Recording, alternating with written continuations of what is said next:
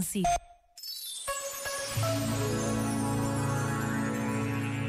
É difícil manter a nossa vida focada no essencial. Mas há sempre um momento em que nos colocamos perante a urgência de perceber o que é fundamental nas nossas vidas, desde as relações afetivas ao mundo do trabalho, desde o que decido comprar até à forma como ocupo os meus tempos livres.